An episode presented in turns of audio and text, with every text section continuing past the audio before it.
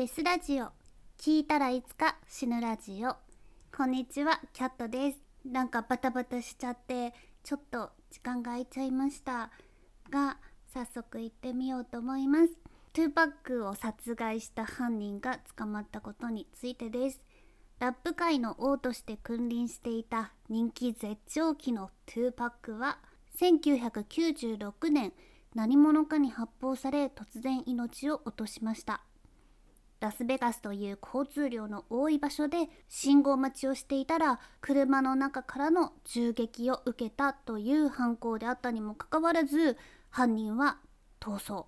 27年間もの間迷宮入りでした。2パックを殺したのは一体誰なのか？ヒップホップ界音楽界ギャングスター界トゥルークライム界でも話題になって多くの人が注目したにもかかわらず事件はとても長い間未解決だったのです。そんな超有名未解決事件が今年2023年ついに犯人が逮捕されたとのニュースが入ってきました。2パックとは誰なのか。私のように昭和の人間だったらわかるんですけど今の若い人やヒップホップに馴染みがない人は知らないかもしれないんでちょっと説明すると彼は本名をトゥーパック・シャクールトゥーパックの名前で活動してました。アメリカ西海岸を代表する天才ラッパーです。トゥーパックはもともとニューヨークの低所得層が暮らす公営団地出身でした。育った環境の治安は悪くギャングになった友人が目の前で殺されるなど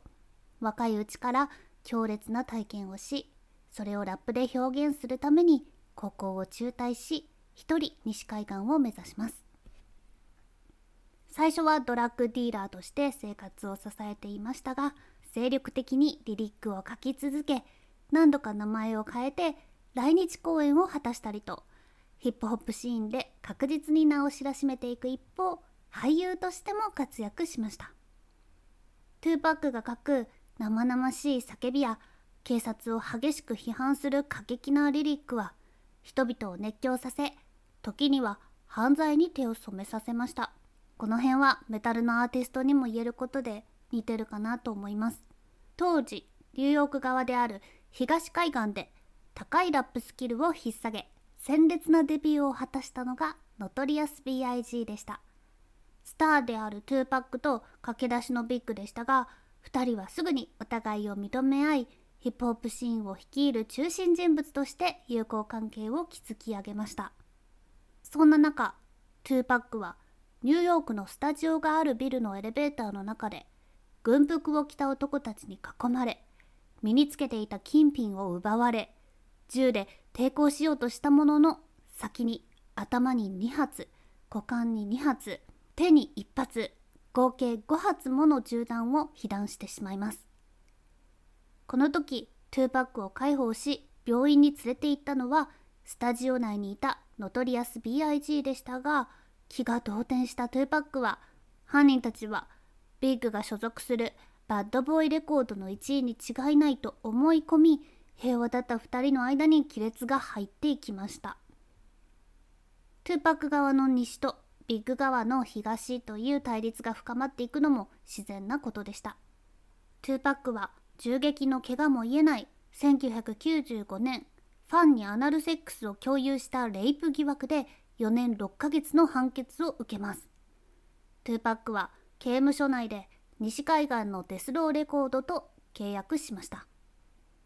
ビッグとトゥーパックはお互いラップソングでディスり合うビーフを繰り返しメディアはそれを煽り立て対立はしばしギャング間の闘争を伴いヒートアップしていきました。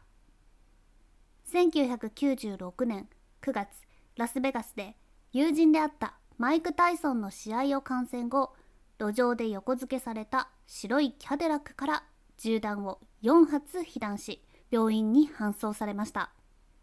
病院で治療を受けましたが事件から6日後の9月13日金曜日に死亡しましたトゥーパック・シャクール25歳でしたそしてその6ヶ月後にノトリアス B.I.G. も東西のギャング闘争に巻き込まれ亡くなってしまいます。こちらも未解決で2人のラッパーは若くして伝説になりました。エンタメ界を震撼させた大事件であったにもかかわらず事件は迷宮入り30年近くの長い年月が経ちました。素晴らしいラッパーを失い人々は悲しみ彼らの顔が印刷された T シャツをこぞって着ました。若くして亡くなった彼らはヒップホップシーンで忘れられることのないレジェンドとなって記憶に残り続けました。トゥーパックが亡くなった27年後の2023年9月急にトゥーパックを殺害した犯人が逮捕されました。男の名前はドゥェイン・キーフィー・デイビスサウスサイド・コンプトン・クリップスというギャングのリーダーケフェ・ディという名でも知られていたギャングでした。当局によるとデイビスはトゥーパック・シャクール殺害事件の捜査に関係する唯一の存命容疑者でした。当局によるとデイビスは近日中に裁判所に出頭し身柄の拘束状況を決定し陪審裁判の期日を決める審問を受ける予定です。警察はデイビスが他の数人と一緒にトゥーパックを殺害する計画を画策したと考えています。殺害計画の指揮を取ったと同時に拳銃を発砲した張本人であると。たとえデイビスの銃弾がトゥーパックを殺害していなかったとしてもネバダ州では幇助罪があるため起訴される可能性があります。つまり手助けしただけでも罪に問われるということです。デイビスは2009年に殺人への関与を認めていたのですが自分が不利になる証言を警察が利用できないという同意があったため起訴されていませんでした。すなわち警察は2009年の取り調べの時からすでに彼が犯人の一人であることは確信していたのです。しかしその後彼はバカなことって言っていいのかわからないけど殺人への関与を公に自慢し始めそのためラスベガスの当局は彼の主張をもう一度見直すことになり彼を追い詰め今年7月に彼の家を捜索しました。すると自分が2Pac を殺害したことについて詳述した本のコピーが発見されました。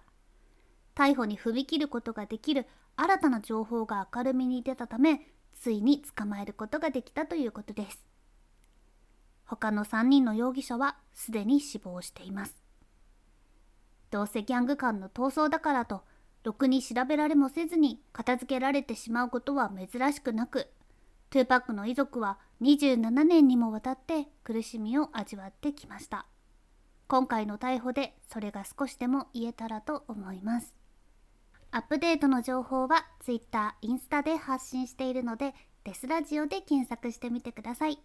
また毎月パンローリング社からオーディオが発売されていますので Amazon などでデスラジオまたはトゥルークライムセレクションで検索してください。